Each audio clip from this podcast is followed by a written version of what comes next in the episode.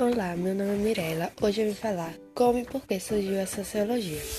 A sociologia surgiu a partir de uma série de fatores que tornou a política, a economia e a sociedade do século XVIII e XIX mais complexa.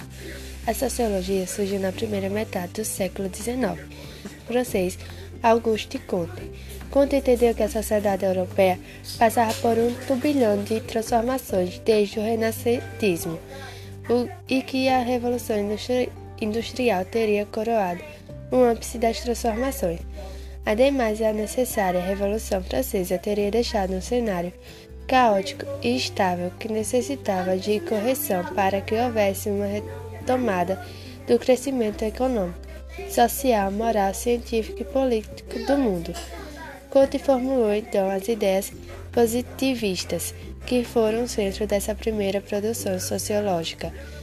Porém, a sociologia somente tornou-se uma ciência de fato com um método bem delimitado a partir das ideias de Emile, Emile Durkheim, que foi considerado o primeiro sociólogo a rigor, enquanto Comte é considerado o pai da sociologia.